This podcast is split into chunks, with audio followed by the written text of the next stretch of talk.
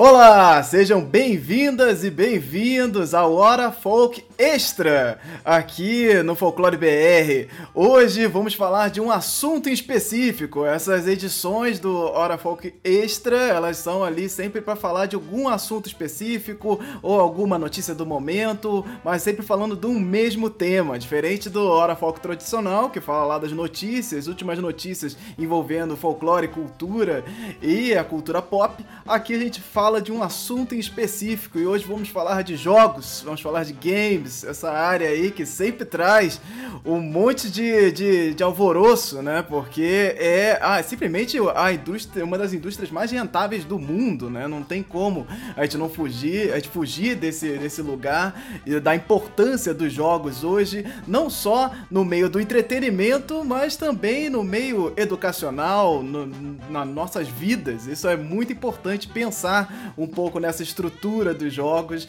e como eles podem ajudar também a gente em diversas outras coisas, como inclusão social, como pensar nessa questão do, dos incentivos a diversos projetos é, relacionados à cultura popular, e onde o folclore também entra no meio dessa história. Vamos conversar aqui hoje para falar de Pequenos Nativos, esse jogo que vamos destrinchar aqui no dia de hoje. E eu sou Anderson Alvaz, estou falando diretamente de Juiz de Fora, Minas Gerais, e estou aqui recebendo pela primeira vez aqui no Folclore BR, inclusive, Júlia, por favor, Júlia, se apresente. Olá, prazer em conhecê-los, né? prazer em participar dessa live pela primeira vez aí, espero que a primeira de outras vezes, já acompanhava o trabalho do pessoal do Folclore BR. É, vi as lives de vocês falando também sobre jogos e folclore, é, com uma galera super é, da pesada mesmo aí do setor de jogos e com produções super interessantes. Meu nome é Júlia, eu sou professora, sou pesquisadora da área de jogos.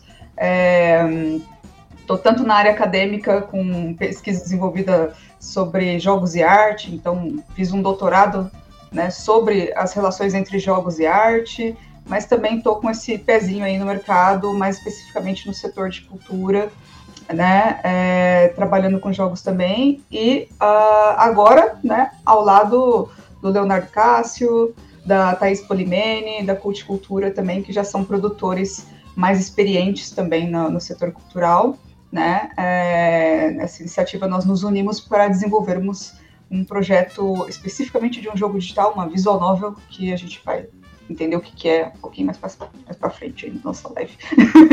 Perfeito. Leonardo, eu sou Leonardo, sou produtor de conteúdo, tenho uma empresa de produção de conteúdo chamada Culticultura. Primeiro é um prazer estar aqui no Folclore BR, eu vou explicar depois, mas eu comecei a produzir conteúdo e escrever sobre folclore por conta também do folclore BR, principalmente, na verdade, foi uma das minhas fontes de referência. Eu sou formado em publicidade, tenho especialização em uh, produção de projetos culturais. Estou junto com a Júlia, né, trabalhando, a gente está trabalhando com uma parte de projetos de games. Esse é o nosso primeiro projeto, mas a gente já apresentou algumas outras propostas. E eu sou bastante focado em produção de projetos para lei de incentivo, que eu acho que é um gancho aqui que o Anderson vai puxar depois para a gente poder conversar mas a paixão é falar sobre folclore. O Léo é uma pessoa muito querida que tem aí, inclusive, ajudado o Folclore BR de diversas formas. A gente tem conversado bastante, então é um cara que tá junto, é, pô, é parceiraço. Então, quando, quando o Léo mostrou o projeto para mim, era, era uma coisa bastante interessante, porque ele tinha essa pegada de ser multimídia, de pô, vem de uma peça de teatro e aí vai para um visual novel um jogo de videogame também, então é uma peça infantil, é um produto infantil. E aí é, eu queria também é, já começar ali para entender qual foi esse caminho para chegar até a peça de teatro ou até o jogo, o que que veio primeiro e como como isso começou. E aí já dá para dar uma introdução do que que é, do que que estamos falando aqui, né? Tá. Bom, gente, o que que aconteceu? Eu como é que começou a coisa do folclore, né? Eu tive contato com um projeto de um estúdio chamado Chiaroscuro, que eles fizeram um, um livro do ano, yearbook, acho que de 2018, chamado Lendas. Enfim, eles têm um grupo de ilustradores aí famosos pelo mundo, trabalham inclusive com estúdios renomados, Marvel, tal, DC. E eram uh, ah, 50 lendas. Eu falei, gente, tem 50 lendas no Brasil, né? Não sabia que tinha. E eu vi isso por meio de uma newsletter que chegou do, do Catarse, alguma coisa de campanha coletiva. Só que coincidiu que nesse ano eu acabei indo à CCXP, porque não havia pandemia, não é? O mundo era maravilhoso. É, e eu passando, é, passei pelo estande da que era escuro e de cara tava ali os lendas. Eu falei, não, agora eu vou comprar, né? Comprei. Folheando, falei, gente, tem 50 lendas. E aí a maioria das pesquisas eram sobre uma pessoa que eu fiquei encucado, que era o Câmara Cascudo. Aí comprei o livro do Câmara, Câmara Cascudo, o Geografia dos Mitos Brasileiros. Aí eu descobri que 50 lendas é nada, né? Que a gente tem trocentas e que cada uma delas, na verdade, é você tem várias interpretações de uma, não existe ou Curupira ou a Caipora, você tem várias releituras tal. Aí fiquei fascinado. Falei, bom, gostei disso. Eu trabalho com projetos incentivados, então eu uh, resolvi fazer um caminho contrário do que geralmente os produtores de conteúdo fazem, né? Os produtores de conteúdo fazem o quê? Fazem um projeto e vão atrás do recurso. Eu fiz só um projeto, não escrevi uma peça e fui atrás do recurso. E conseguimos o incentivo. Dali, isso não é um caminho fácil, tá, gente? Mas dali fui escrever a peça. Bom, a referência é Câmara Cascudo, pesquisei mais algumas coisas, e dali saiu um texto de um projeto que chama Sonho de Herói, né? Qual que é a sinopse do Sonho de Herói? Tem um menino, Cauã, que ele foi ver um filme do da Marvel, do DC, enfim, uhum. dos heróis, e ele sai do cinema e fica encucado, falando: gente, não tem herói brasileiro, né? Que coisa, precisava tanto aqui. Eu moro numa periferia, que eu sou de área periférica, né? Cresci em área periférica, periférica de São Paulo. Seria muito bom se houvesse algum herói.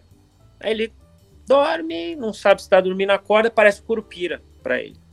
Falou: ó, você queria conhecer alguém com poder, né? Não é o herói, você queria conhecer alguém com poder, vou te levar numa viagem fantástica.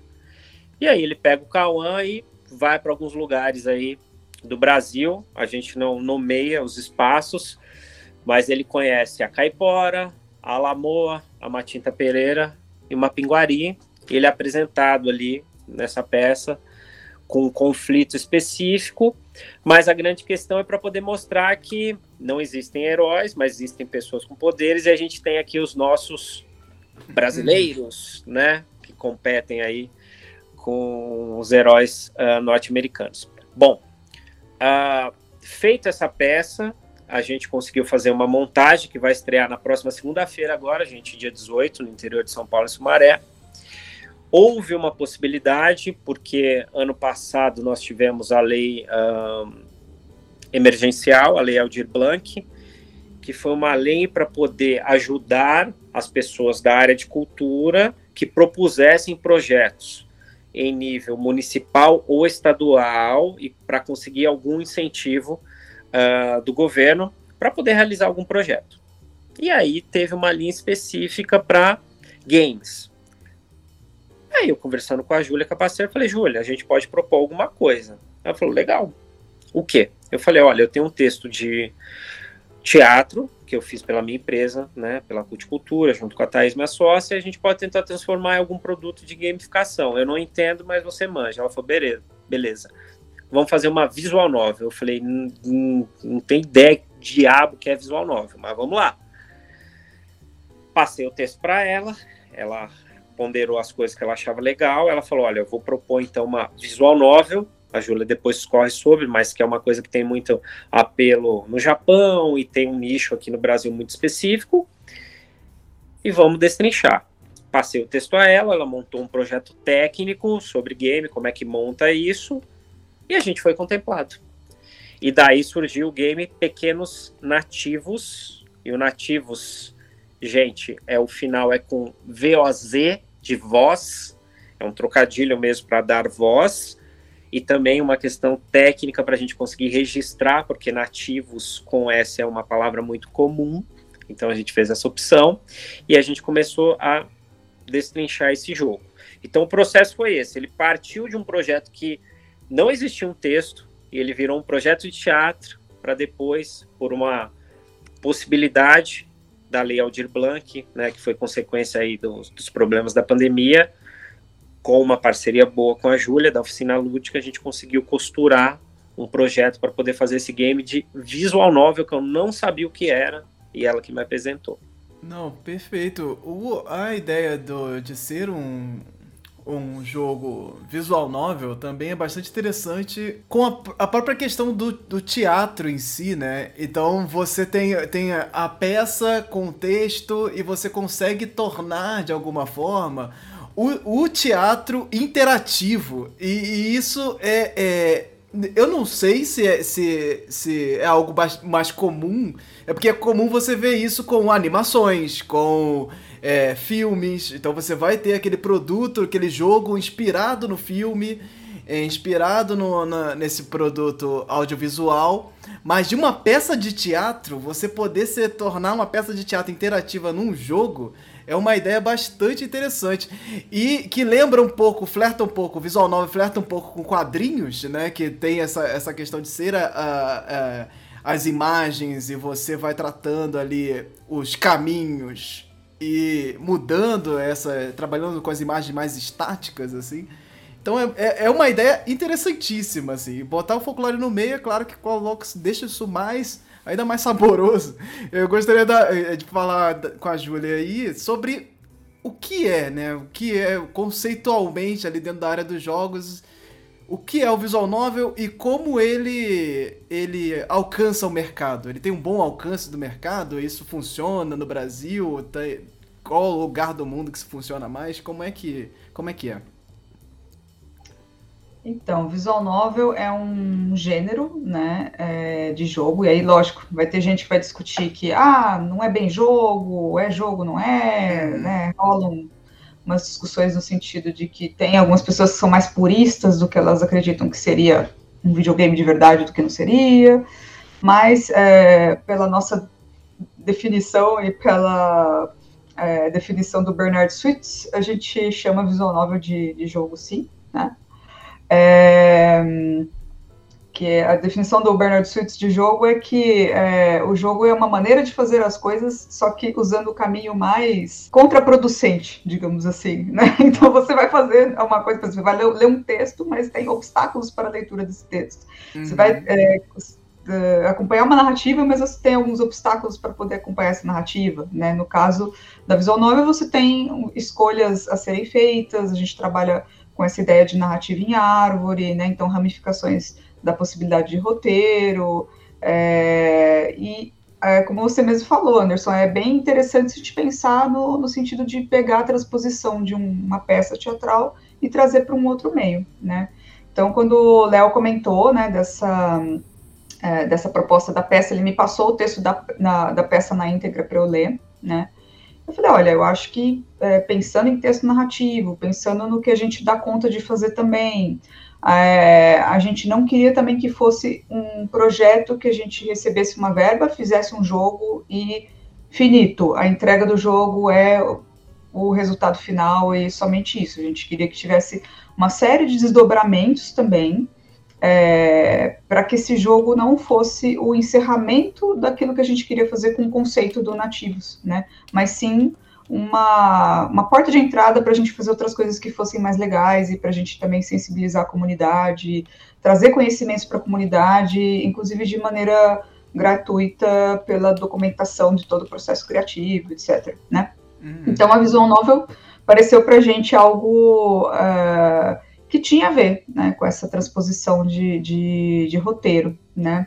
Eu sou consumidora de visual novel, então, né, já começa por aí, que eu gosto muito, jogo muitos títulos. É, existe um mercado interno muito é, bem consolidado no Japão, né, como o Léo bem colocou, é, para esse tipo de produto, mas principalmente quando a gente pensa em dating sims, né? Que são jogos de simulação de romance, é, onde você tem que conquistar o afeto de um interesse específico, ou a rota específica é a rota de um personagem com o qual você teria um interesse romântico, é, coisas assim, né? É, mas também, né, a gente deu uma, uma pesquisada, inclusive, nas principais plataformas é, que trabalham com disponibilização de jogos desse gênero, é, principalmente o itch.io, que é uma plataforma de é, jogos independentes, né? É, é, e a Steam também, né? Mas a gente é, percebe que a Steam tem um recorte um pouco diferente, né? o itch.io tem um, uma proporção maior e um alcance maior em termos de, de variedade, principalmente de jogos dentro desse gênero, né? É, e o que a gente percebe é que basicamente existem dois caminhos, praticamente, né, de, de, do volume, do grosso desse tipo de jogo, que são ou você tem jogos de terror, né, e aí terror psicológico, até terror mais gore mesmo, né, ou os que são românticos, e aí você vai ter desde novelinhas românticas quase, assim, né, para você jogar e, e, que tem uma classificação etária é, já né, 12 anos, uma coisa assim, até jogos adultos, com uhum. conteúdo uhum. adulto mesmo, assim. É, tem os adventures, mas são em menor quantidade. A gente também não conseguiu encontrar nenhum tipo de visual novel é, de folclore especificamente no, no, Brasil. Existem alguns jogos de point and click, jogos que trabalham com estruturas narrativas bastante densas também, guardam elementos que são semelhantes aos elementos trabalhados nas visual novels, mas é, especificamente visual novel de, de, folclore a gente não encontrou. Não estou dizendo que não exista, talvez a gente só não conheça, uhum. né? Mas nas nossas buscas nós, nós não encontramos. E falamos, nossa, vamos fazer uma coisa diferente, né? E partindo desse princípio do que a gente, a gente sabia o que a gente queria fazer, é, a gente começou a trabalhar um pouco mais com a questão de escolhas de ferramentas porque o que a gente queria, né, como eu comecei a, a, a já explicar, né, não era só fazer essa entrega desse produto final do jogo. A gente queria também ensinar por meio do nosso processo de criação como que as pessoas podem também fazer as próprias visual novels delas, né, como que elas podem contar as próprias histórias delas por meio de, é, de é, disponibilização da nossa documentação, né, do nosso processo de trabalho, é, da alimentação de um diário de desenvolvimento, que é um, uma espécie de um blog do desenvolvedor, que é um devlog, e também de um curso gratuito, né, é, utilizando a mesma ferramenta que a gente usa para desenvolver esse, esse jogo.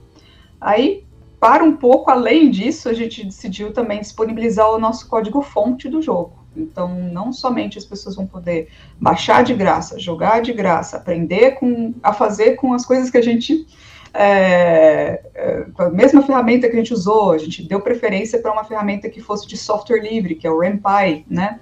É, mas também elas vão poder baixar o código-fonte do jogo para estudar como que foi feito isso dentro do nosso, do nosso fonte também.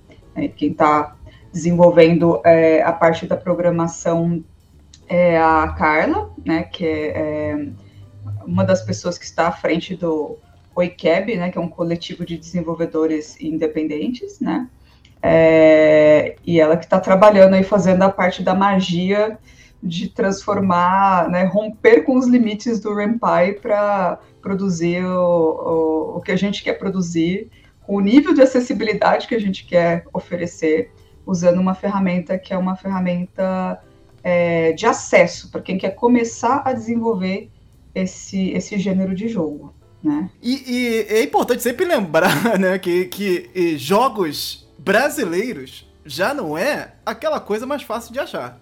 Porque temos um mercado onde, onde é altamente consumidor, né? É, a galera ama jogos no Brasil, ou é um país que, que realmente é, mexe muito com a indústria internacional, mas não temos tantos incentivos para dentro do Brasil, para trabalhar essas, essa, esse tipo de, de, de, produto dentro do Brasil, como um produto, né? Como um mercado mesmo.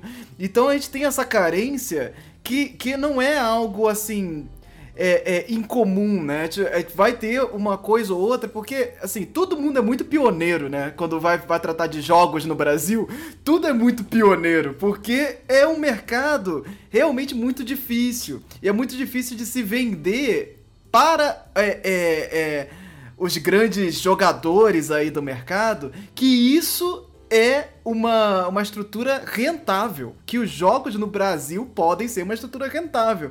E aí precisamos de, de, de manobras, às vezes muito absurdas, para fazer isso acontecer, né? Então, quando você aposta nisso, isso já é um ponto fora da curva absurdo, assim. A gente já tá falando aqui, ah, será peça de teatro interativa? Olha que ideia interessante e tal, que você poder levar as crianças para o teatro e, e, olha só, que, já é revolucionário, né? Você poder levar a criança pro teatro ao invés do cinema e sair do teatro e ela poder ter essa interatividade com o jogo, baseado na peça que ela assistiu. Isso já é um ponto fora da curva e você falar de folclore, falar da cultura brasileira, coloca isso ainda mais nesse, nesse outro lugar. Então, é, nós temos jogos no Brasil, que é, é, diversos jogos feitos no Brasil, mas temos muito mais é, agências e, e, e, e, artistas brasileiros que trabalham para fora. Que trabalham fazendo esse produto, ou às vezes até o próprio visual novel e outras, outras é, é, dezenas de coisas para fora. Porque no Brasil a gente tem essa dificuldade de entrada, de conseguir falar de jogos, de conseguir ter o jogo como uma possibilidade. Eu acho que você já trazendo isso para esse lugar já é um ponto fora da curva. E aí vem curso para curso gratuito para fazer jogo, é, código aberto. É, é, é, maravilhoso demais assim pensar que, que um projeto desse é possível. E, e, e, e aí eu queria aproveitar para passar pro Léo agora para explicar pra gente como isso é possível. Como tocar um projeto desse, desse tipo é possível. A galera que tá em casa sonhando, pô, eu queria muito fazer jogo na minha vida, e agora? Mas eu não tenho dinheiro, minha, minha mãe não me dá dinheiro, meu, meu emprego não me paga direito. E, e como isso é possível? Como é possível você dar esses primeiros passos para tocar um projeto que vai atingir diversos núcleos diferentes e diversas possibilidades, falando de cultura, chegando aqui para a gente discutir ele aqui no Folclore BR, para trazer ele dentro desse, desse universo pop aí dos jogos também. Então você pode dar aí os ca caminhos das pedras pra gente? Como é que isso acontece? Tá, vamos lá, vou dar alguns, mas já dizendo de cara que se eu pedisse dinheiro pro meu pai para fazer um game, ele só ia rir e me ignorar, né? Porque não é possível isso acontecer. Mas vamos lá. Gente, o caminho que a gente tem hoje, e aí eu estou dizendo como profissional unilateral, como empresa que eu tenho de produção de conteúdo pequena e como parceira da Júlia também com uma empresa pequena. Existe no Brasil a questão das leis de incentivo, né? O que, é a lei de incentivo? A lei de incentivo é um mecanismo de nível municipal, não para todos os municípios, para alguns, de nível estadual para alguns estados, não para todos, e de nível uh, federal, que aí abrange, óbvio, todo o território. Você, como produtor cultural, pode, dentro de uma lógica de uma lei que tem uma série de requisitos, propor um projeto que, se aprovado, dentro de várias regras que cada uma das leis uh, te dita, você tem a possibilidade de captar recurso. E por que eu estou dizendo que é a possibilidade de captar recurso? Porque quando você aprova o projeto, diferentemente do que muita gente acha, você não conseguiu dinheiro, você conseguiu um, vamos dizer assim, um diploma, um certificado de que você pode ir em algumas empresas e dizer assim, olha, eu tenho meu projeto certificado pelo Uh, hoje não é mais Ministério da Cultura, né? Ministério do, do Turismo, essa a Secretaria Especial da Cultura, Federal, ou a Secretaria de Cultura do Estado de São Paulo, ou do Rio de Janeiro, que tem, ou de Minas Gerais, que tem. Tem um projeto aprovado e estou procurando aqui um recurso. A empresa, né, o, o, qual que é a lógica da lei de incentivo, assim, de maneira resumida? o, o Estado e a União e os municípios, eles dizem que, olha, eu não tenho condição de cuidar de tudo isso. Então, eu vou criar uma lei que permite que a sociedade civil, por meio de empresas e pessoas, cuide desse negócio. Então, eu crio um mecanismo em que elas conseguem repassar parte do dinheiro público, gerenciar dentro de uma lei, uma lógica bem estabelecida, para que as pessoas realizem projetos culturais. Então, é isso.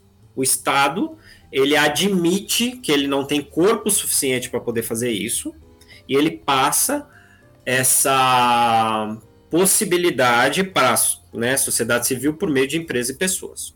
Então você tem a empresa aqui que tem o imposto e você tem aqui as associações, pessoas físicas e pessoas jurídicas com fins lucrativos, empresas pequenas, que apresentam projetos e a gente faz aqui uma mescla para que se realize projetos você tem uma segunda possibilidade que são editais. A diferença é que dos editais você não tem a empresa participando. Você apresenta o projeto direto para o governo e o governo, por meio de editais e mecanismos próprios, em nível federal, estadual, municipal, aprova alguns projetos e os proponentes, empresas e pessoas físicas, realizam. Bom, isso é uma possibilidade. Você tem outras várias. Você consegue dinheiro direto com empresa, você consegue dinheiro direto por financiamento coletivo, você consegue abrir uma loja e vender coisas. Você tem uma série de possibilidades. Todas elas terrivelmente difíceis. Isso é super importante de falar. Empreender é risco e é difícil. Empreender na área cultural é mais risco e mais difícil porque você tem uma lógica que não é ela só econômica, ela também é simbólica e ela é mais difícil de você convencer investidores a depender do seu projeto, tá? Então, a gente precisa pontuar isso. Empreender é risco e é difícil. Bom, no caso nosso, nós trabalhamos com leis de incentivo e editais no estado de São Paulo, porque a Júlia é do interior de São Paulo de Indaiatuba, nós, Culticultura, somos da capital. E aí a gente tem algumas possibilidades. O governo do estado de São Paulo possui um programa chamado PROAC, que é Programa de Ação Cultural, que anualmente ele abre uma lei de incentivo que você coloca projetos em vários segmentos para conseguir captar por meio da isenção de ICMS, que é um imposto estadual que existe em São Paulo, em Minas, no Rio de Janeiro, no Paraná, em todos os estados. Mas não quer dizer que tem um programa para a área de cultura. São alguns estados que possuem, São Paulo possui um. A empresa, ela possui por meio de uma métrica uma quantidade de valor por mês que ela pode passar, até 3% do valor, do ICMS a recolher e ela consegue colocar num projeto pré-aprovado e ela vai aportando em um projeto. Então a gente vai lá, aprova um projeto e vai competir com outros projetos esse valor com as empresas que estão cadastradas no programa. E por que eu digo competir? Porque é uma competição. Você tem 7, 8, 9, 10 mil projetos por ano dentro de um universo de empresas, os proponentes que aprovam vão lá e buscam esse valor e você possui a linha de editais, que é o que eu e a Júlia fizemos para o game do Pequenos Nativos. Então abre um edital governo e fala assim: olha, eu tenho 2 milhões de reais para a linha de games, eu vou dividir esses 2 milhões em X projetos. Os melhores projetos vão ser classificados e eu vou dar X mil reais para poder realizar. E depois tem um grupo de suplentes, caso dê algum problema com quem ganhou, e os não selecionados e a gente apresentou um projeto técnico para esse. São muito parecidos os de edital de lei de incentivo, mas existem alguns parâmetros específicos de linguagem para cada um. O nosso foi para o edital e foi para o edital de uma lei emergencial, que foi a lei Aldir Blanc, que ela foi realizada no ano de 2020, que foi um recurso do Fundo uh, Federal que estava paralisado e, por conta da pandemia, muitos produtores culturais passando dificuldades. Apesar do governo que a gente tem, essa lei conseguiu ser realizada e os estados e municípios receberam recursos para, com uma gerência uh, própria de cada um, por meio de editais, por meio de repasse direto, chamando o produtor cultural, pedindo projeto, eles investiram em projetos. E o nosso foi um que foi contemplado pelo estado de São Paulo dentro de uma linha de games, tá? Então, isso é super importante dizer. Isso é fácil? Não. Não. É assim, você, você tem lá 10 prêmios, você está competindo com mil pessoas. É um número base para qualquer um, seja no Rio, seja em Minas, seja em São Paulo, seja no Paraná, no Espírito Santo. Edital é concorrência. Por isso que é importante a gente dizer que é, o sonho ele tem que vir atrelado ao pé no chão. Por quê? Porque é uma coisa que a gente costuma conversar. Assim, o seu projeto não é melhor nem pior do que nenhum. Ele vai ganhar por algum diferencial. Você tem que convencer o parecerista, você tem que convencer a empresa que vai patrocinar de que ele tem um diferencial. Porque nós, como produtores culturais, aí o Anderson e a Júlia podem completar isso depois, a gente é apaixonado pelo que a gente faz. Mas a paixão, ela tem um, um limite para ir para o racional, porque quem compra não compra sua paixão, ela compra um resultado racional que é capitalista e é numérico. Então a gente precisa entrar um pouco na lógica, é difícil, né? Uhum. Mas é isso. E dentro até da verba que vem do Estado, que não é a verba de uma empresa privada, mas você tem que encantar o parecerista. Então você tem que entender o que, que eles estão procurando naquele momento. E é tudo muito subjetivo. Então você tem que ter um bom discurso, você tem que escrever um projeto bem, você tem que ter um texto bom. Projeto é texto, acima de tudo. E o Brasil, gente, é, o Anderson talvez até possa me ajudar com isso depois, mas o Brasil talvez seja um dos poucos países que permita vender um projeto no papel. Você às vezes nem tem um, uma demo, você não tem um vídeo, você não tem um imagem, mas você consegue colocar no papel para uma lei de incentivo para um edital e você aprova. E eu sou a prova disso. A peça Sonho de Herói não existia. Ela existia na minha cabeça, na cabeça da Thaís, da empresa, a gente descreveu. E compraram. A ideia. Isso é muito difícil.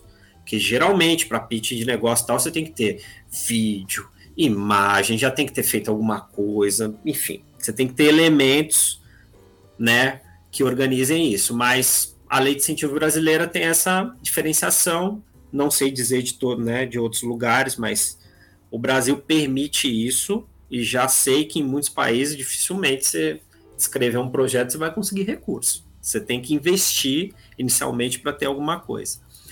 Então o caminho foi esse. Apresentamos um projeto que foi uma ideia. Olha, queremos trabalhar com folclore pelo encantamento que eu tive com o livro do Que Era Oscuro. Pesquisei Câmara Cascudo, Folclore BR, e uh, tem um livro da Januária, do, do Sesc. Abecedário de personagens do folclore brasileiro. Isso, abecedários do, dos personagens do folclore brasileiro. Foram esses três, essas três fontes. Dali eu estruturei uma ideia, apresentei para uma lei de incentivo, ela foi aprovada. Falei, bom, precisamos captar recursos. Gente, aprovou um projeto de lei de incentivo não quer dizer nada. Tem que ir atrás da empresa. Depois a gente entra nisso. Conseguimos. Conseguimos. O recurso para poder realizar. Aí um produtor chegou e falou: então, agora você precisa escrever a peça, né? Você já, já escreveu? Eu falei: não escrevi, não. Ele falou: pois é, você precisa escrever a peça. Eu falei: pois bem, vou escrever a peça. Li de novo Câmara Cascudo, vi os vídeos do Folclore BR, fui lá no abecedário de novo, montei o texto. E esse projeto, isso, gente, foi em 2019, vai estrear agora, dia 18 de outubro de 2021, dois anos. Dois anos com recurso já né, pré-investido, então demora. Ano passado, 2020, houve a possibilidade pela lei Aldir Blanc de apresentar vários projetos. Falei, Júlia, a gente já tinha uma conversa ali, é agora, vamos aproveitar essa lei aqui no estado de São Paulo e vamos apresentar. E aqui a lei do estado de São Paulo promovia que se você for uma cidade, se for um proponente que é fora da capital, você tinha um ponto. Se a, o proponente for pessoa jurídica ou pessoa física, mas for uma mulher liderando, tem mais um ponto. Júlia. Se o corpo do projeto tiver diversidade, né, se não for a cota, né, é, a gente brinca aqui, o Anderson, que nos projetos eu sou a cota hétero cis, a gente investe. É só eu que entro nos projetos, não tem cota para os outros. É eu que sou limitado e o resto a gente abrange no campo da diversidade. Então o projeto ele foi encampando vários quesitos que o edital permitia e a gente competiu com uh, grandes empresas aqui de São Paulo. E a, a, o projeto foi apresentado pela empresa da Júlia, e a gente ficou em segundo, apesar da cota do interior, e com isso a gente ainda teve uma nota que ficou em segundo lugar. A gente perdeu para uma grande empresa de São Paulo, ficou em segundo, e outras grandes empresas de São Paulo ficaram atrás, porque a proposta estava uh, condizente com o que eles estavam esperando uh, naquele ano. Uhum. Isso é importante. Quer dizer que se a gente apresentar esse ano, no ano que vem, vai ganhar? Não é pontual. Você tem que ler o edital e entender o que eles estão pedindo naquele momento. E aí, dentro desse processo, a Júlia entendeu o texto do projeto, ela sugeriu que seria tecnicamente o projeto de game, e eu fiz a adaptação para a linguagem do, do edital, que é o que eu sei fazer, né? A linguagem técnica do edital tem um valor definido com uma planilha, e adaptei e nós ganhamos. Aí da execução, a Júlia que manda bala, que ela que sabe. Pois é, e como, como assim, chegar nesse, nesse momento, você tá lá, você tá investido, você tem o, o, o dinheiro para começar a produzir, porque é isso, pelo máximo que a gente ame o, o que a gente faz, do que o que a gente gosta de fazer, pensar na cultura e trabalhar com isso, é, esse amor não paga boleto, né? É o clássico. Então não tem como a gente só amar um projeto e esquecendo que vivemos no mundo que vivemos, né? E com as possibilidades que temos. Muitos países têm essa. É, é, o que eu acho que muda muito nessa questão do incentivo é a forma como eles entendem esse retorno do incentivo. Então vão ter países que entendem melhor o tipo de retorno e outros que vão entender menos e outros que vão se poçar mais daquilo, outros que vão ter grandes empresas bilionárias que não precisa pensar muito, né? Que você vai ter em Hollywood um, um volume de dinheiro entrando que é absurdo. Então não, é, os incentivos eles são outros, as formas, aquilo vai dar um retorno. Eles sabem matematicamente qual tipo de retorno. E agora a gente tem um fenômeno da Coreia é, é, do Sul que, que é fenomenal. Né? É, é onde eles, eles estão agora colhendo fruto de anos de investimento. Eles estão há muitos anos investindo na indústria nacional e, e preparando o terreno para que você agora possa chegar num grande rede de streaming e tocar uma série, tocar um filme coreano, ser fã de, de da cultura coreana, né? Conseguir ah, é, é, esmiuçar, né? Agora eu vou assistir todas as séries e filmes coreanos. Olha que coisa que a gente não, não veria, não conseguiria nem imaginar 10 anos atrás, sabe? E, e, isso é fruto de investimento, de entendimento que ali tem um mercado que volta. Aquele dinheiro volta. Aquilo ali vai e volta. E isso é muito importante, coisa que aqui a gente engatinha muito ainda em saber. Mas tamo ali e, e, e, nesse vai e volta, né? Que é dar os passinhos para trás, passinho para passinho para frente, vai andando nesse passo meio bêbado, mas de entendendo que na cultura ali existe um trabalho. A gente não pode deixar de amar isso. Então, eu, Júlia, eu queria é, que você falasse um pouco dessa desse momento é de tocar o, o, o jogo, né? Porque quando você tem a ideia, tem investimento, tem tudo, tá tudo pronto, né? Como se ela tá lá na mesa, os pincéis, a tinta, e aí você tem agora um, uma tela em branco na sua frente. E como é que você vai lá dar esse passinho de, cara, fazer uma coisa que pode parecer não tão ambiciosa, mas é muito. E aí acho que, acho que às vezes você tem que ficar se convencendo de que não é tanto para não ficar se cobrando muito, não sei. Mas eu queria que você falasse um pouco como é que é esses primeiros passos aí para começar a pensar num, num jogo, né?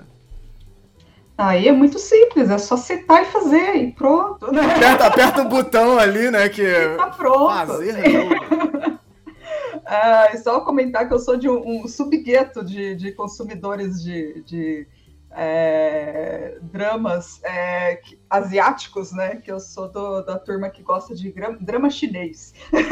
Pronto. e também são outras políticas de produção, é super interessante, acho legal conhecer até como que funcionam esses mercados, para a gente ter noção de como cada mercado é, é, na Ásia, pelo menos a impressão que eu tenho, é, apesar de todos os diferenciais culturais existentes ali, eles são muito fixados na, no fortalecimento de um mercado interno para depois pensar no, no, mercado externo. E aqui parece que a gente é, sempre fica com essa síndrome de vira-lata mesmo, de que a gente precisa produzir para fora, porque se a gente não produzir para fora, a gente não não está fazendo algo que tem importância, ou então, ah, só é importante quando começa a ser consumido fora daqui, assim.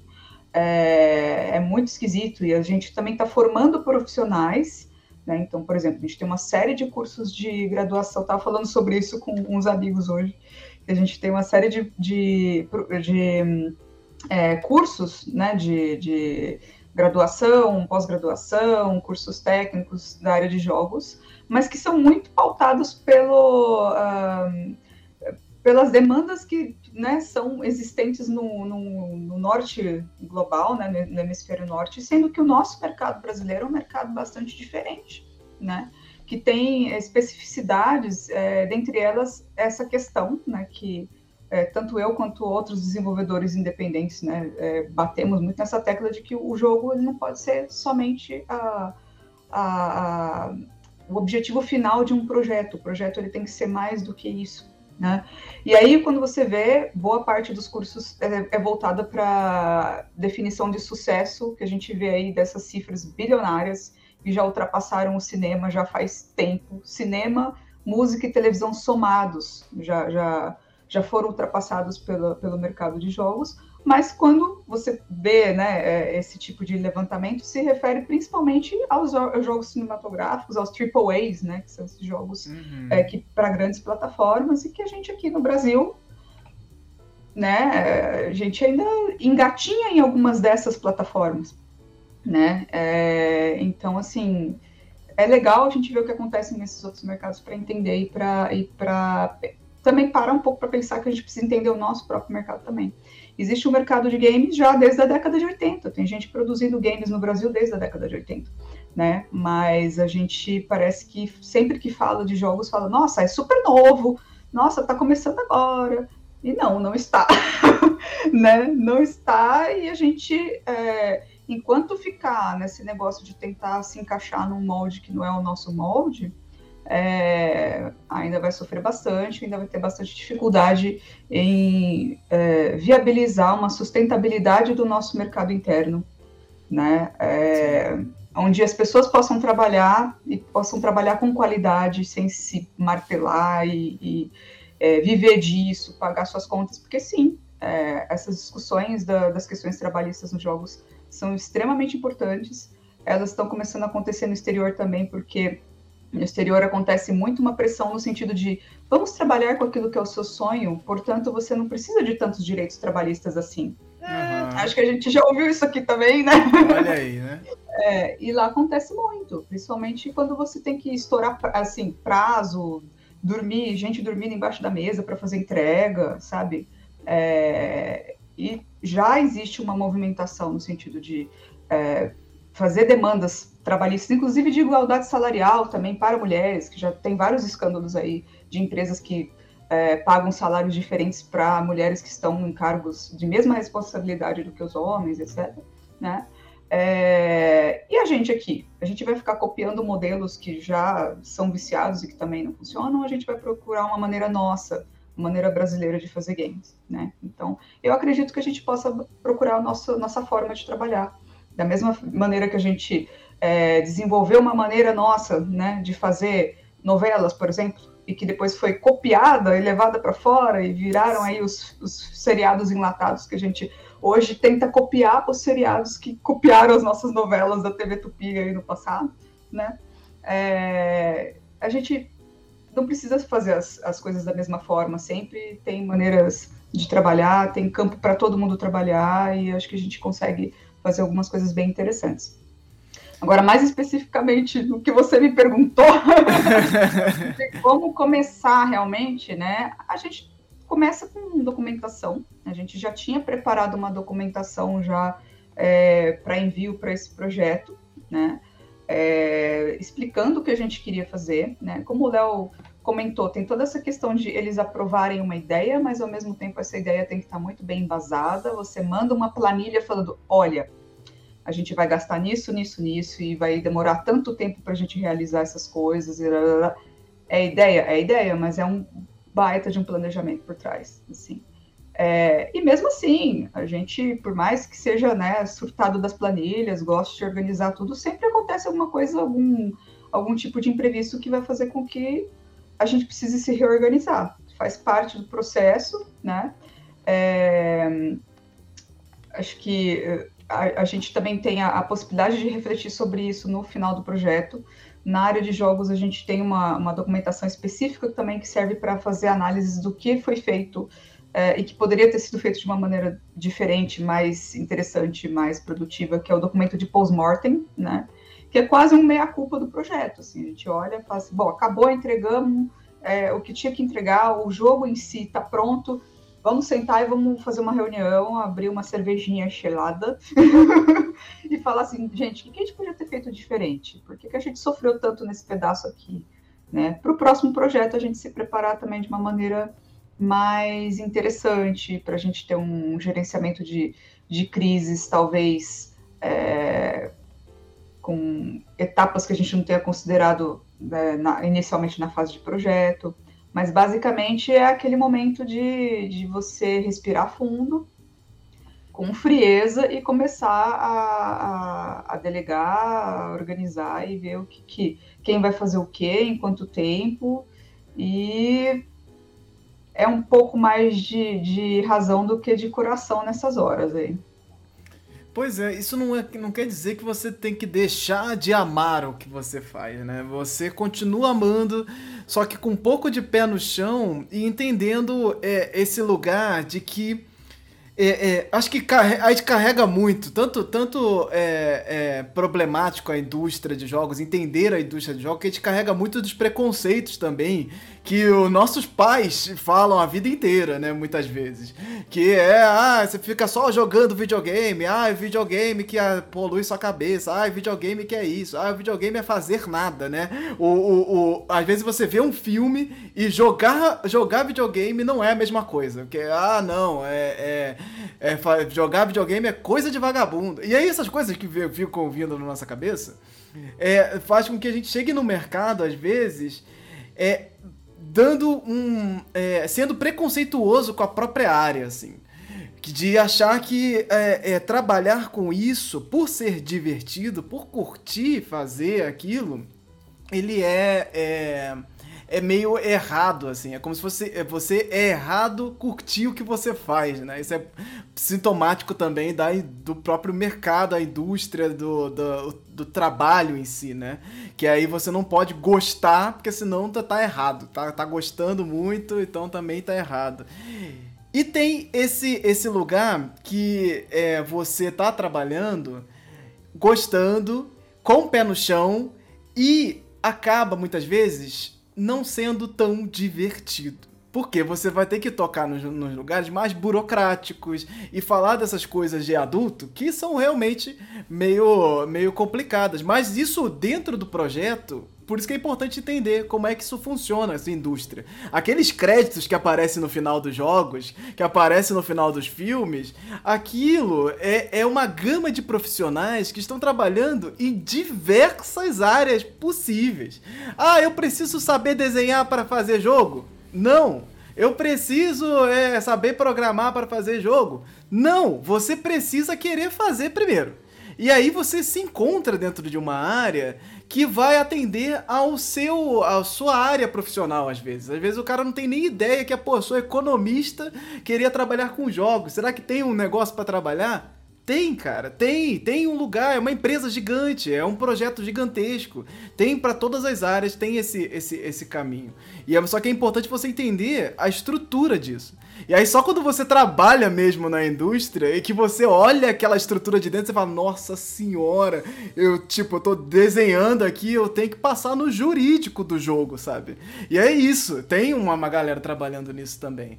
E é importante a gente ter essa, essa amplitude do que significa também é, é, é, o, o, criar, né? Não é só criar, de desenhar, de ir lá programar e fazer.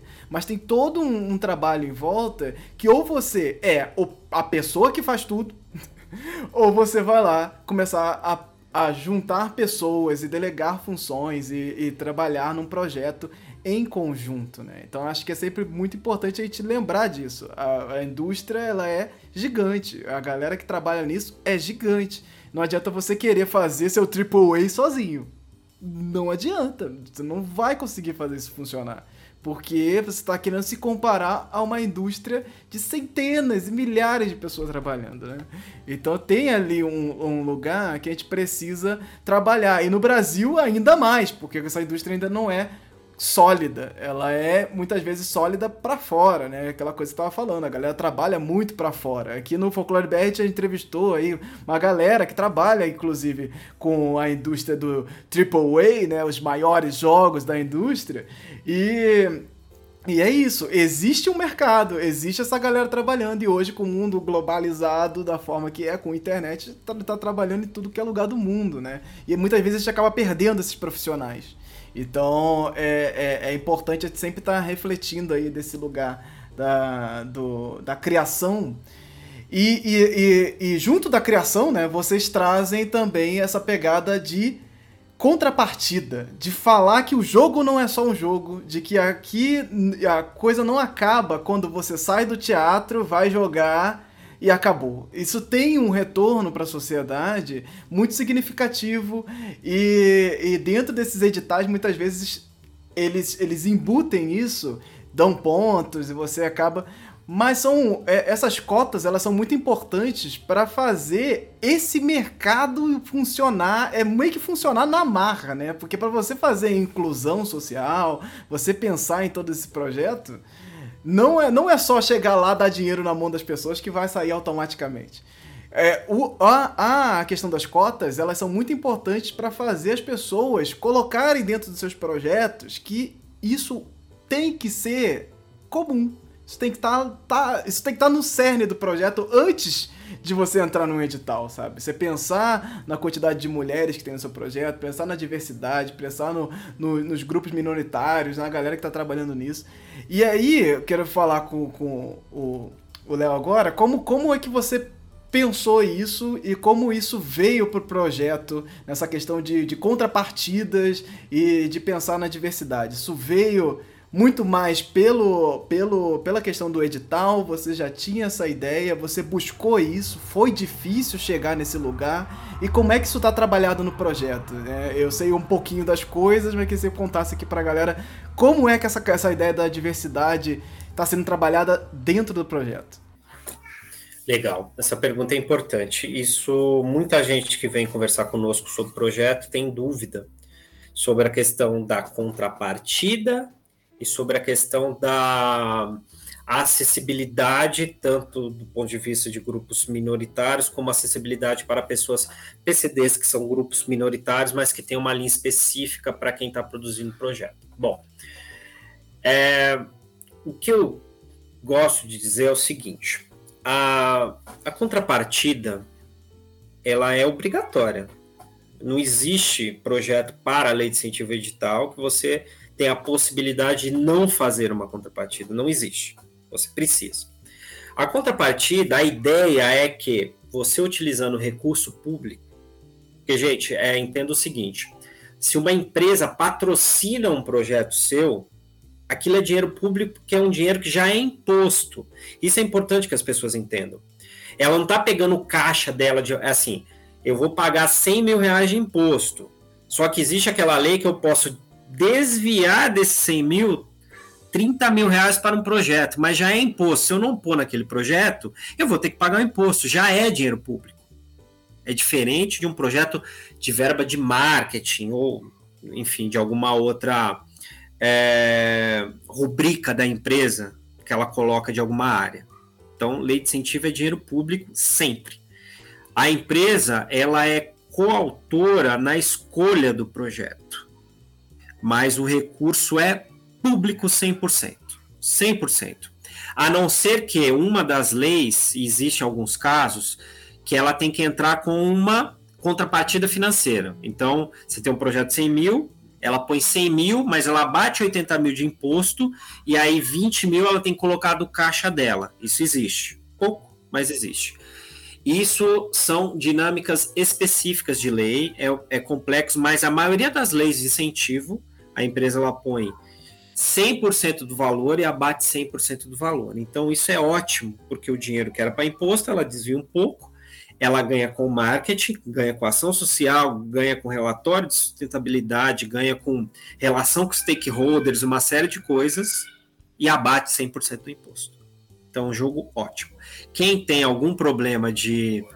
É, com lei de incentivo, geralmente as pessoas têm um problema pelo viés errado, porque é uma lei hiperliberal. A lei de incentivo é liberal porque ela ajuda mais a empresa do que tudo. Né? Então, isso é, eu acho importante a gente comentar aqui.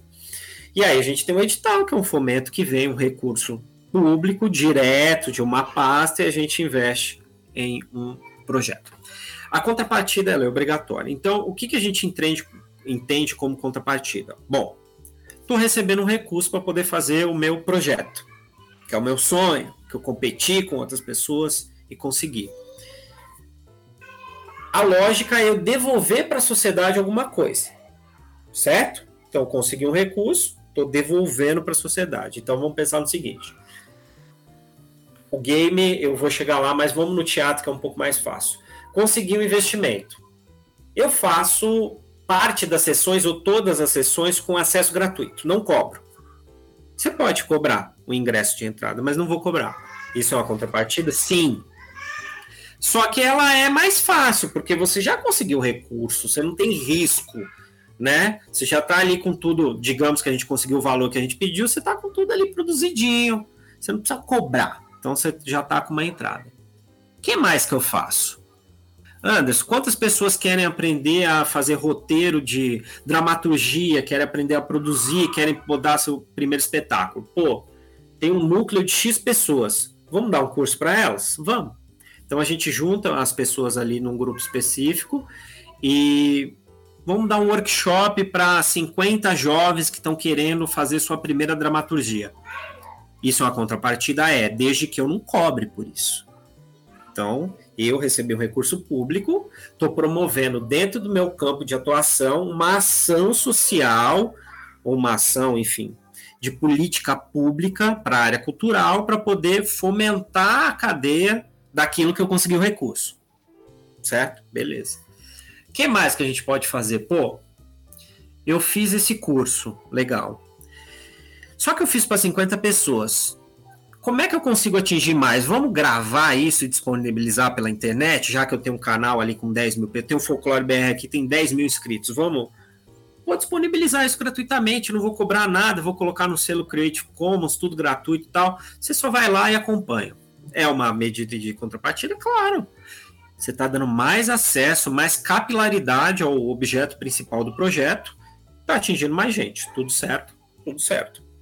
Daí você vai escalonando, você pode fazer uma série de coisas. Geralmente vai para o campo do curso, do workshop. Ah, você tem um material, ó, eu produzi um material para esse curso aqui. 50 pessoas viram, mas a gente vai disponibilizar para mais 50 pessoas, mais 100 pessoas, mais 200, beleza. Vamos pro game. Estamos falando aqui do game agora pequenos nativos. Tem todo um lance de programação, tal, código-fonte, não sei o quê. Quais são as contrapartidas que a gente pensou? Primeiro, vamos disponibilizar o código-fonte. Quem quiser estudar aquele negócio, fazer o seu próprio game e tal. Pelo que a Júlia me falou, não é uma coisa comum na área de game. Então já é perfeito, já estamos ali com um passo disponibilizar gratuitamente. Quem tiver acesso pode fazer o que quiser, tal, direito autoral liberado. Puf. Segundo, a gente tem uma série de lives, uma delas é essa, e podcasts que as pessoas vão poder ouvir e entender o conteúdo do processo de criação com os profissionais diretamente envolvidos. Isso é contrapartida? É. É. porque você está disponibilizando gratuitamente para as pessoas aprofundarem o entendimento daquilo que está sendo proposto como objeto principal. Beleza. Terceiro, gratuidade. Pôs o jogo lá, baixa, joga, fica à vontade, passa para quem quiser. Não tem cobrança, ponto final. Então, a série de ações de contrapartida ela passa, elas passam por isso. Então, você dá um acesso, democratizar, universalizar e potencializar o acesso de pessoas. E aí você pode fazer ações de divulgação pontuais, principalmente com o público mais vulnerável, pessoas que não têm acesso, não conhecem e tal. Então, isso são contrapartidas. Aí tem um segundo elemento, que é a questão da diversidade, que é um ponto que a gente bate bastante. Isso é uma ação de contrapartida? Sim. Mas a gente não gosta de dizer que isso deve ser tido como ação contrapartida, porque isso, na verdade, deve ser um, um fim por si mesmo. Você está fazendo um projeto, você tem que ter diversidade. Né? Não é aquela coisa de bancos de investimento que tem o mesmo perfil, todo mundo igual a mim, branco, tal, sabe? Aquela coisa. Enfim, a gente precisa trabalhar com diversidade. E aí coloco a minha. Uh, o meu relato pessoal, que quando eu quis começar a trabalhar com folclore, eu tive muitas dúvidas por conta da temática de envolver culturas nativas do Brasil, milenares, culturas de matriz africana, coisas que eu não conheço, e a gente sempre tem o um olhar, a gente não, pessoas como eu têm um olhar do viés europeu, aquele tipo de coisa, como é que a gente vai trabalhar com isso? Bom, uma das coisas que a gente primeiro fez assim, olha, vamos partir do princípio que a gente precisa ter pelo menos um grupo que não seja é, homogêneo no sentido de ser homem, branco, hétero, assim, vamos ter um grupo, né? Já tinha a Júlia e a Thaís, que são mulheres, mas vamos buscar. E aí, quando a gente está dizendo vamos buscar, não é para enquadrar pessoas para a gente poder ganhar um prêmio, é para a gente ter um projeto legitimamente é, representado por todos os, né, por todos não, mas pela por parte dos grupos minoritários e que a gente consiga aprender de uma maneira conjunta.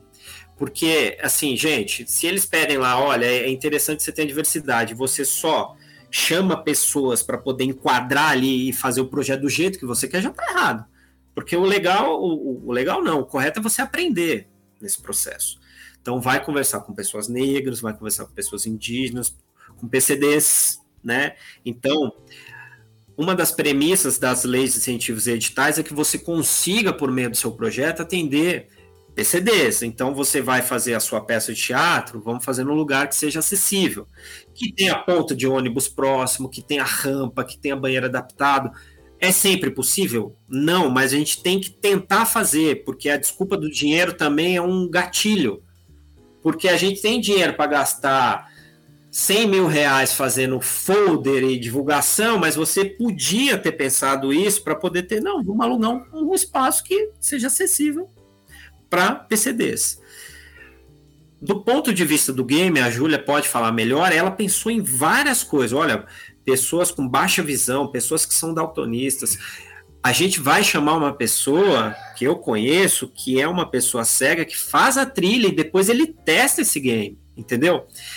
é nesse processo que você vai aprendendo. E quando você vai tocando com a pessoa, eles falam: Você pensou nisso? Não, porque eu não sou cego.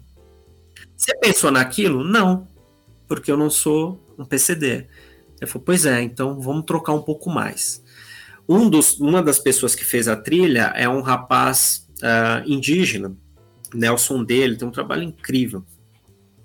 E quando a gente convidou ele, a gente não convidou porque ele era indígena, porque ele já conhecia o trabalho dele. Mas a gente sabia que, de certa forma, quando ele lesse o projeto, ele ia se identificar. E a primeira coisa que ele falou, porra, que legal.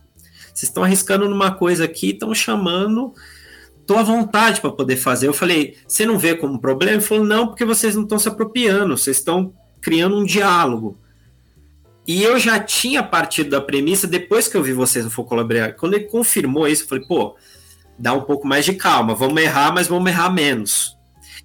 Então você tem uma série de questões que você pode ir pensando com relação ao projeto que você vai fazer, que algumas são obrigatórias, contrapartida você vai ter que fazer. Mas a questão de acessibilidade e inclusão de grupos minoritários não faça apenas porque um edital, uma lei peça.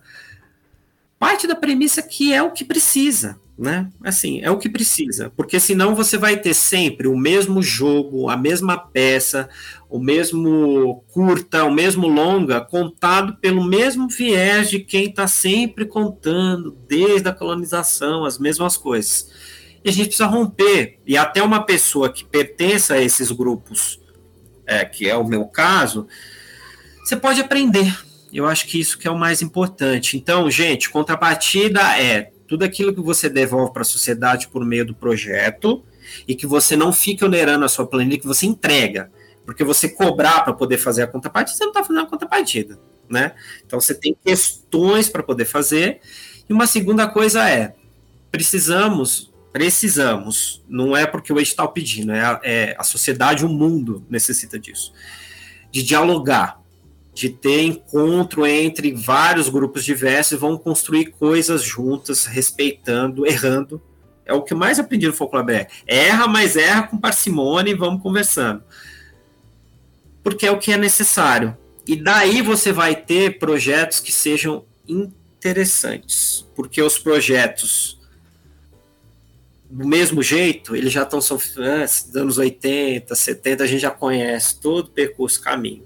Se quiser fazer um filme lá igual o pessoal fazia sobre mercado financeiro nos anos 70, você vai fazer. É só copiar. Mas o pessoal novo vai querer isso? Não quer.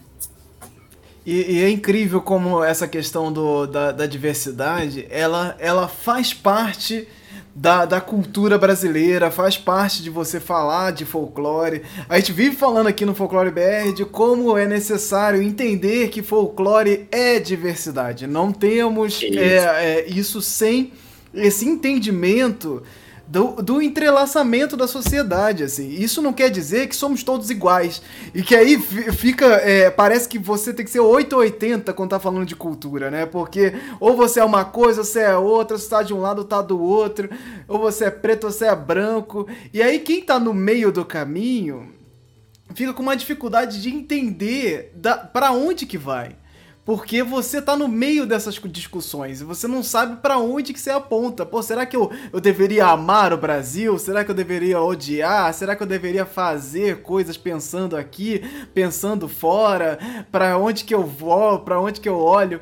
Porque existe pouco essa conversa. E, e, aí, você falar de diversidade dentro dos projetos deveria ser básico, porque se você está falando de um projeto, principalmente se você está falando de um projeto que fala da nossa cultura, você não ter diversidade, você já está falhando em uma parte desse projeto. É impossível. Isso, isso, você pode tomar isso como uma opção. Eu vou falhar nesta parte, até porque hum, algumas vezes vai ser difícil você atingir o nível de diversidade que você quer. Porque realmente você vai estar tá lá, ah, eu quero uma pessoa representante de cada grupo minoritário para fazer cada coisa. E aí o projeto tem uma data, e aí o projeto tem um orçamento que tem que sair tal dia, que tem que acontecer tal jeito, e você não consegue. Porque você ficou muito focado nessas questões. E é, focar nessas questões deve ser o básico. Então, assim, abrir os olhos para essas possibilidades. Ah, eu, pô, eu produzo muitas coisas relacionadas, sou roteirista de quadrinhos, não conheço nenhum ilustrador negro. Segue, busca, encontra. Você vai encontrar. E quando você for buscando, for entrando na sua bolha, isso vai ficando cada vez mais comum. Ah, não conheço nenhuma mulher que produz jogos. Oh, meu Deus. Nenhuma aparece na minha timeline. Se de repente você ficar parado no seu lugar olhando a internet, de repente não apareça mesmo. E talvez você já tenha um problema aí nesse se mexer para você também buscar essas possibilidades, porque é um, um, nicho, é um mercado que muitas vezes é específico e que a gente veio aí é, é, agora recentemente em é, é, pesquisas, né, dizendo que as mulheres são a maior parte da, da, do, dos gamers aí do, no, no público brasileiro, muitas vezes, dependendo do nicho, etc. E você vai ignorar simplesmente, ah, não, não encontro, não sei, ah, eu acho que não vão gostar, porque você tá dentro de uma bolha que tá te impedindo de olhar para esses lugares. Então, abra, se expanda essas possibilidades. Ah, nunca vi, vou procurar. Nunca, nunca encontrei, vá lá e assista, veja, consuma. Porque é, assim você vai estar tá ali furando essa bolha do algoritmo também, né? Que faz com que a coisa fique ainda mais complicada para a gente é, é, conversar aqui sobre diversidade, né? Então, assim, então falando de diversidade, você precisa ter essa diversidade no seu olhar. Não adianta. Não adianta. Se você não tem, se não traz essa diversidade para você, não adianta de nada. Ter diversidade da boca para fora não significa nada. Ah, meu projeto é diverso. Tem duas pessoas negras, uma lésbica e acabou. E diversíssimo meu projeto. E todos como cara... estagiários, né? Assim. É. Nunca em posição de, de, decisão de poder de exato, nada. Exato, exato. Então, Júlia, será que a gente consegue fazer um Fala Mais Joga aqui? Você consegue abrir aí pra gente falar e jogar? Eu quero Vamos saber desse conceito. que eu quero saber do conceito do jogo também. Para onde que a gente. Para onde que se começou esse conceito visual, né? Porque tem a peça de teatro, ela tá aí é, encaminhada, e aí você tem essa adaptação para o jogo. E aí o que, o que, como é que foi essa conversa, né? Como é que entra nesse conceito? Os personagens são parecidos na peça de teatro com o jogo? Tem um diálogo ali? Como é que essa construção dessas artes foram feitas? Então, enquanto você tá abrindo, temos uma demo, gente. Então, assim, temos uma demo aqui, estamos falando, falando do jogo, mas o jogo não é só conceito, não, porque tem demo, tá, tá, tá, o jogo está em andamento. E, inclusive, a demo, vamos disponibilizar aí o site para você baixar também e conferir. Gente, tem várias features, né? No caso que a gente ainda não tem funcionando uh, totalmente, né? Como a gente estava comentando, questão de. A gente estava falando das questões de acessibilidade, né? Então. Um tem algumas coisas que não estão funcionando ainda na nossa demo, né? Eu não vou jogar a demo inteiro também, porque ela é curtinha, então eu não, não vou uhum. spoiler para vocês também, né? Mas, basicamente, algumas das coisas que a gente queria que funcionassem né, na, na nossa versão final são, é, como o Léo já, já deu uma adiantada, né? A gente fez os testes é,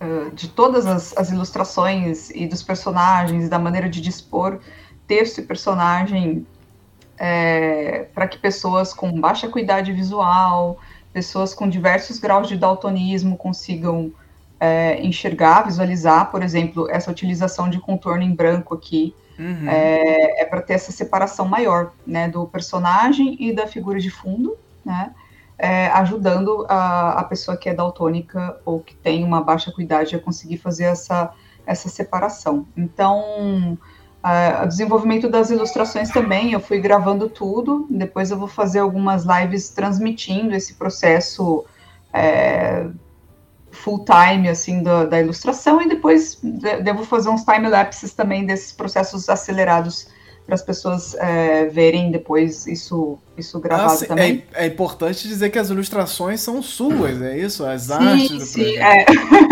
são, são minhas, sim. E hum, aí eu fui testando, né? Todas as ilustrações que eu fui fazendo, eu fui testando, uh, no caso, por exemplo, a colorização dentro do Photoshop, você consegue usar uns recursos específicos do próprio programa para testagem dos tipos de daltonismo diferentes, que é bastante simples, mas muita gente desconhece. Então, às vezes, a pessoa não testa porque ela não sabe que existe, uhum. né? E é algo que dá para você fazer para qualquer projeto que você, que você quiser. Então, assim, dá super para fazer isso. É, a gente também vai ter uma alteração do, dos tamanhos de fonte, né? As pessoas vão poder aumentar o quanto elas quiserem aí dentro de lógico, dentro das estruturas de contenção do, do layout, mas vão poder aumentar é, para poder ter uma leitura mais facilitada. Né? Isso é uma coisa muito importante, e, e não só importante para quem tem baixa visão, é tipo altos graus de, de, de dificuldade, mas eu tenho dificuldade com isso, né? Hum. Porque no, isso em jogos caríssimos, Star Wars, jogos não sei do que. Aí você vai lá ajustar a, a questão da visão, das letras, ajustou, beleza. E aí, não continuo sem enxergar nada. As minúscula na tela, meu Deus do céu. Eu tô às vezes distante do, do, do monitor, do, da TV. É tipo, e aí fica jogando eu e minha namorada, tipo, é, eu tô jogando e ela tá lendo. Porque. Tá narrando. é. eu tô jogando, aí apareceu um negócio na tela. Ô, amor, veja aí o que que tá escrito. Lê, lê uhum. esse negócio que eu não tô enxergando, assim, não adianta nada. Isso é muito importante pensar, gente, porque essa acessibilidade, ela, ela, ela tem vários níveis, né, para você Sim. Tornar o jogo mais aceitável. Às vezes você tá num jogo de ação e aparece lá, ó, agora você tem que fazer tal coisa. E tá numa caixinha, num uhum. canto, que tá fora da minha visão. Se eu tirar a minha visão dali, eu perco, eu morro o personagem. É. Então é, é, é, muito, muito importante que jogos é, é, de, de custos altíssimos às vezes não tem, né? É, e a visão novel, por exemplo, ela já tem uma facilidade para pessoas, por exemplo, que tenham dificuldade de controle motor fino. Uhum. É, ela, ele já é um jogo mais acessível, porque você não precisa apontar e clicar, não é como um jogo de ação que ele, ele é excludente pelo, pela própria maneira que ele é construído, e não tem muito como fugir disso, né? Se você está jogando um jogo que depende de uma, é, de uma coordenação motora X e de controle motor fino, algumas pessoas não vão conseguir jogar, né? A visual novel já é acessível nesse sentido, e foi uma das coisas que também pesou para a gente fazer essa escolha dessa adaptação. É, ela vai ter também o leitor de, de texto, né? Então, ah, ela já vai ter o TTS é, implementado é, essa implementação, na verdade, a, Carla vai explicar como que faz nos tutoriais. O que, que é o TTS? É o Text to Speech. Ele é o leitor de tela nativo, né, do, dos sistemas operacionais, né. Então, quando você acessa a, a Visual Novel, né, você já pode tocar numa tela específica que, específica que ela vai fazer a leitura dos textos que tem ali. E se você tem elementos onde você usou os textos alternativos, esses elementos também podem ser lidos, né? E eles não vão aparecer em tela, então uma pessoa que enxerga, ela não vai ver aquelas informações na tela, mas uma pessoa cega, ela vai ouvir a descrição, por exemplo, da cena. Né? Aí, no caso, Carla vai explicar como que isso é feito, né, para as pessoas que quiserem tornar as visual novels delas mais acessíveis, né? É, mas a gente é, vai ter uma gravação também, no nosso caso, especificamente a gente vai ter isso gravado com voice actors, né? Então vai ter as falas sendo gravadas e vai ter a própria a personagem principal lendo as, os, os, botões de menu e as próprias falas. A personagem, aliás, é uma personagem agênera, né? Ela não tem um gênero es hum. específico definido. Na história original, né, da peça, Kawan, né, era um menino, é, só que na visual novel a gente não tem um porquê de manter um personagem específico, a menos que a gente quisesse definir, ah, o protagonista vai ser este. É, nesse caso, a gente pre preferiu ter uma narrativa em primeira pessoa, né? Então, é, vocês vão perceber aqui, por exemplo, que vai chegar um momento que, ó, você tá falando ali, né? É, meu, eu tô pirando na construção desse universo de heróis. E aí os, os, textos foram construídos de uma maneira que você, sendo um homem, você sendo uma mulher, você sendo é, uma pessoa gender fluid, enfim, a gênera, você pode se identificar com, com esse personagem, com essa personagem, é, porque não existe uma necessidade específica na narrativa que esse gênero seja apresentado, né? Então, Posso falar uma coisinha sobre isso? Desculpa. É, como eu fiz a peça, quando foi fazer a transposição para o roteiro, isso foi um pedido da Júlia, porque é inteligente, a pessoa que está jogando não interessa, pode ser qualquer um, é o gênero. Mas ela falou: se atente às falas, nos diálogos, no colocar ele ou ela, enfim, para que a pessoa que esteja jogando ela não, não interessa. E isso foi um dos exercícios mais interessantes, e mesmo depois de entregar o roteiro, a Júlia teve que corrigir, porque passou por mim. E eu acho importante pontuar isso, porque pensar nessas questões exige bastante treino, gente, não é uma coisa automática. Você não aprende, ah, agora eu vou fazer e tá tudo certo, eu sei. Não. É difícil, foi um pedido e foi um pedido com revisão mais de uma vez para poder começar a assimilar isso.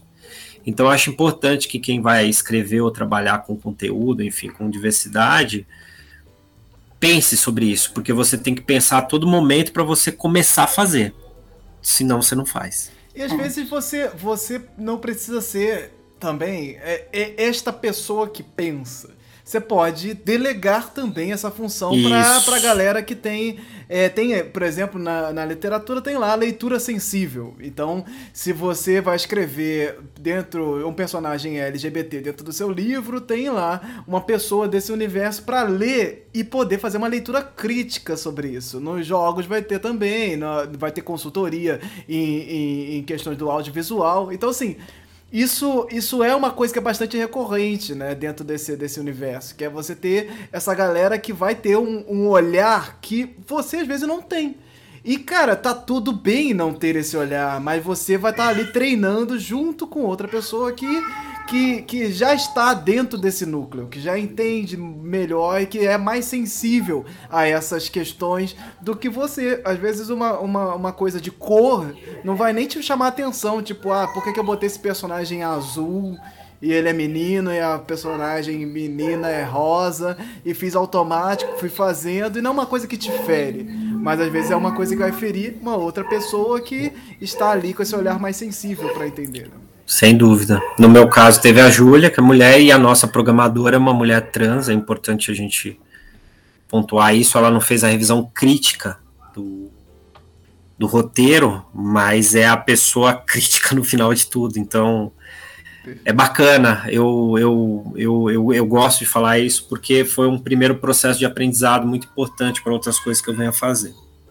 É, e Carla está, inclusive, é, na demo, ela fez um trabalho de direção de arte mesmo para fazer essa, essa demo sair, assim, ela foi além do trabalho de, de, de, programação dela, então é uma pessoa que, nossa, se ela, se ela não tivesse com a gente nesse projeto, acho que o projeto não, não, não, não estaria saindo, assim, é, é, é insubstituível o, o papel dela, assim, e Uh, não sei, é, sei nem o que falar, porque já era fã do trabalho dela antes, eu estou tendo a oportunidade de trabalhar com ela, então é algo muito legal também, né?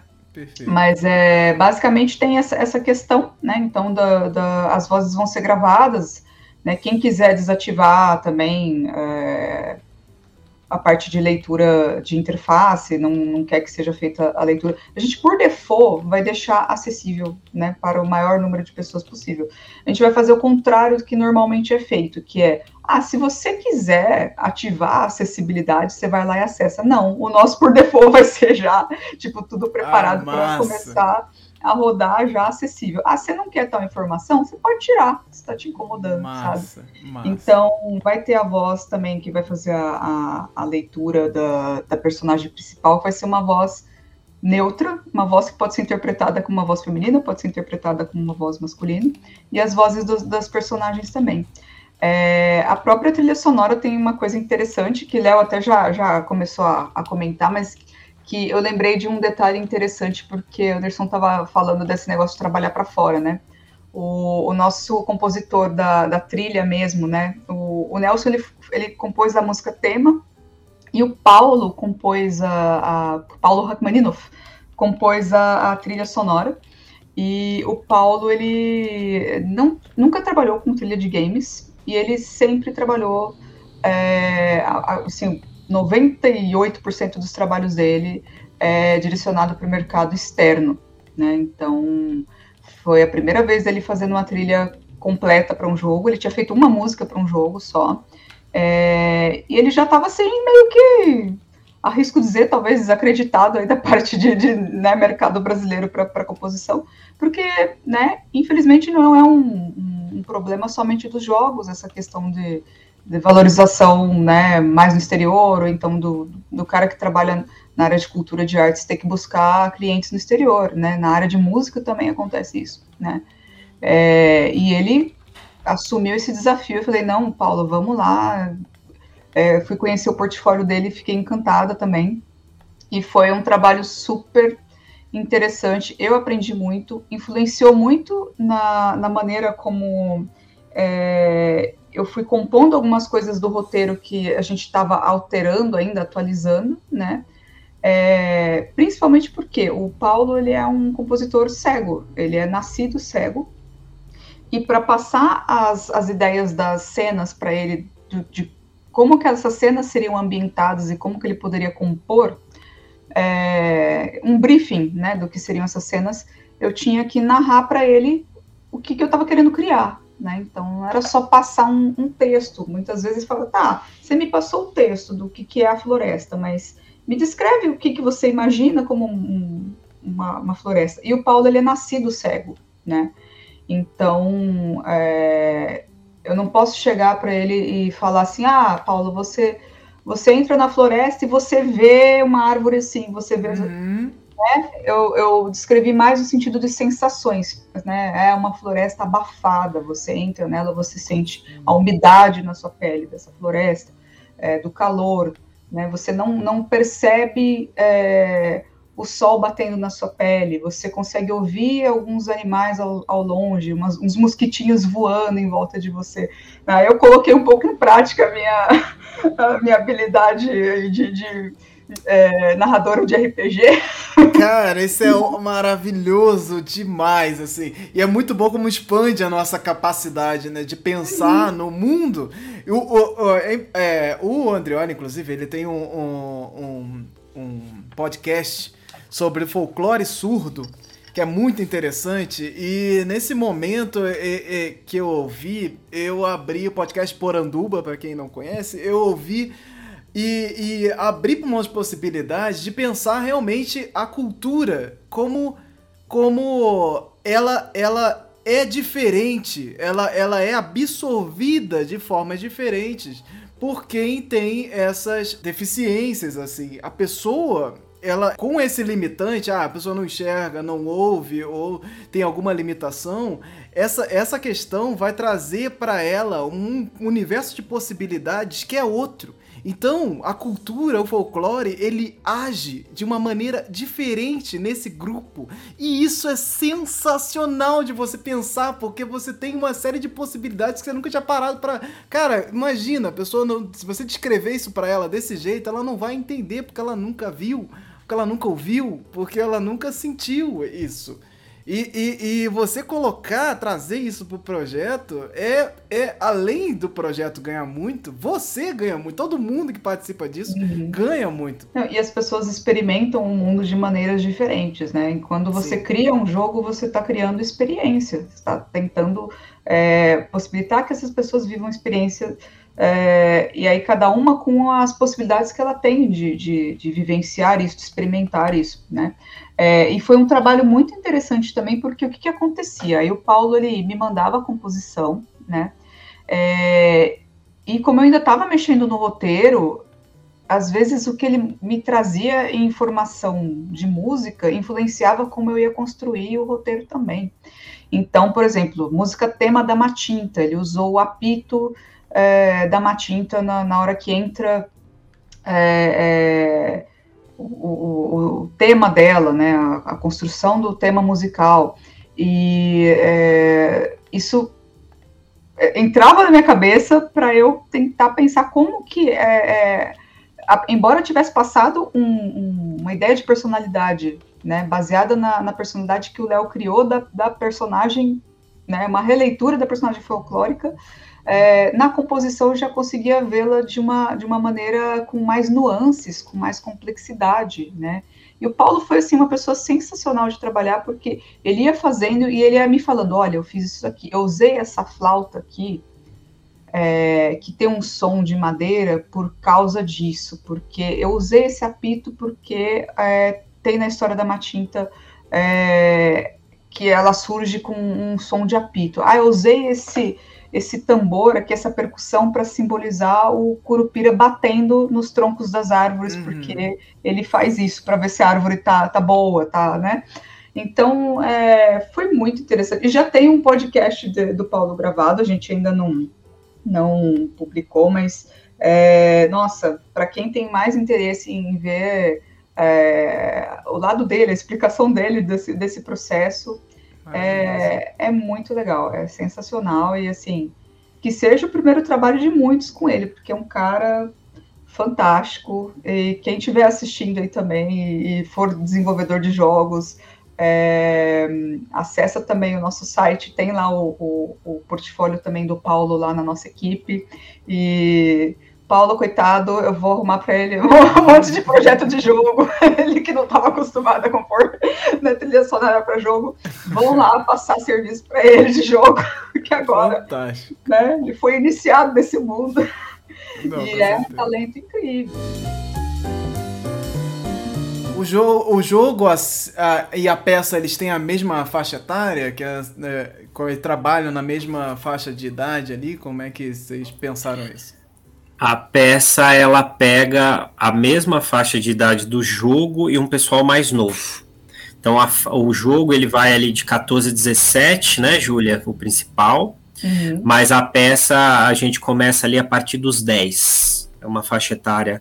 Se for até com 8, assim, não tem uma questão de censura, mas eu acho que é, é mais é menos cansativo, né? A partir dos 10 até os 17 é a faixa ideal.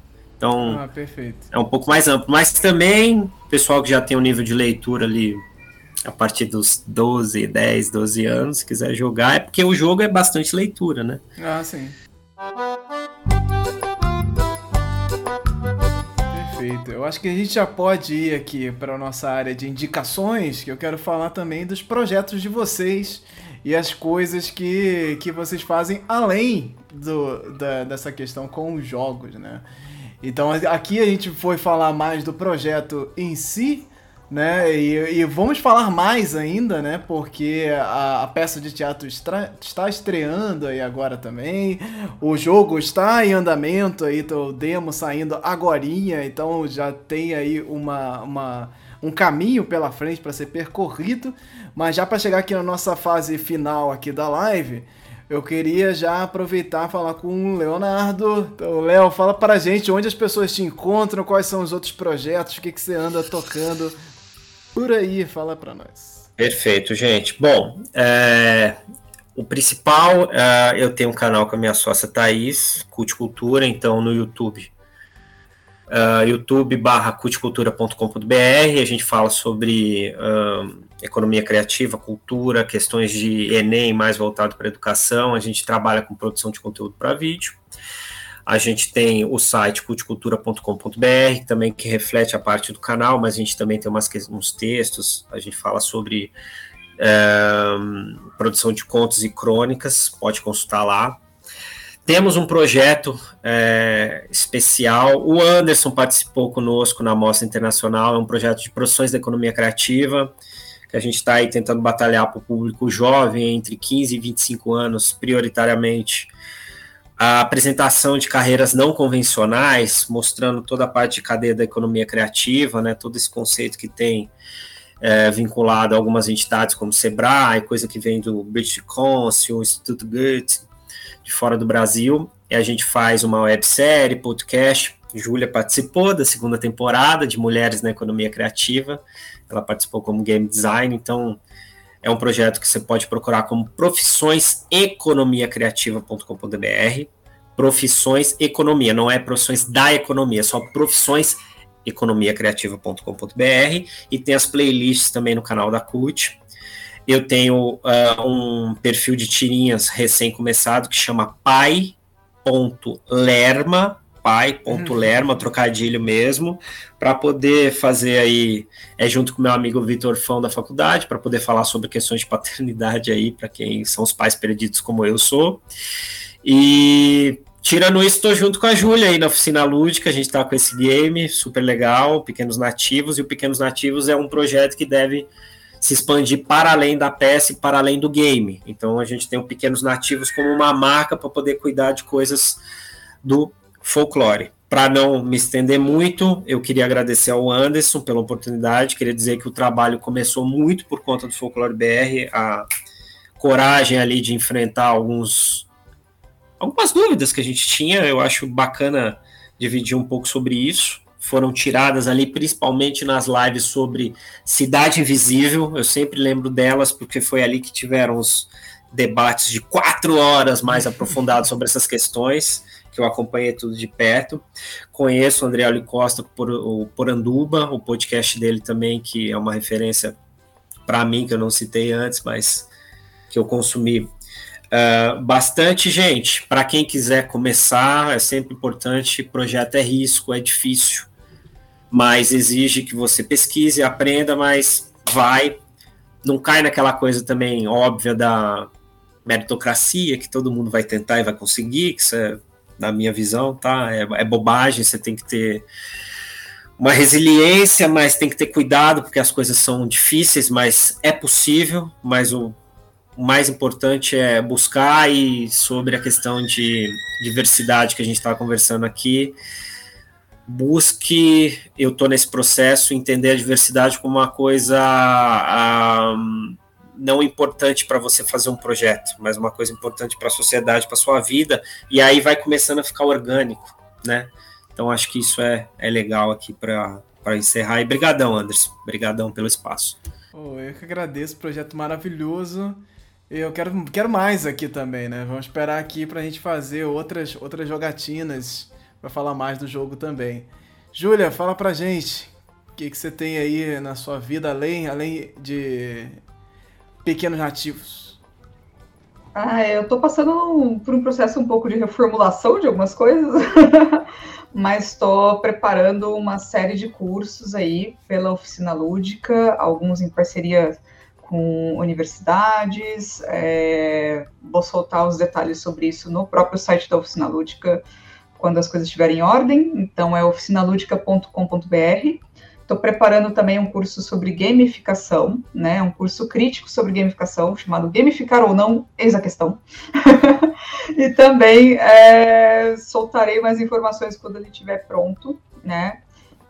Um, a ideia é discutir também um pouquinho aí, de, que romper um pouco com esse mito de que a gamificação é uma coisa linda que serve para resolver todos os problemas, quando na verdade às vezes ela é uma versão aí virtual da, da maneira de você explorar o seu funcionário, tentando fazer com que ele seja produtivo é, às custas de implementar elementos de jogos aí num, num sistema é, gamificado, né? Então, não é que eu vou falar mal de gamificação, mas eu vou falar os prós e os contras e abordar isso de uma maneira mais uh, crítica mesmo, principalmente para o público dos professores, mas está aberto a qualquer pessoa que queira se inscrever.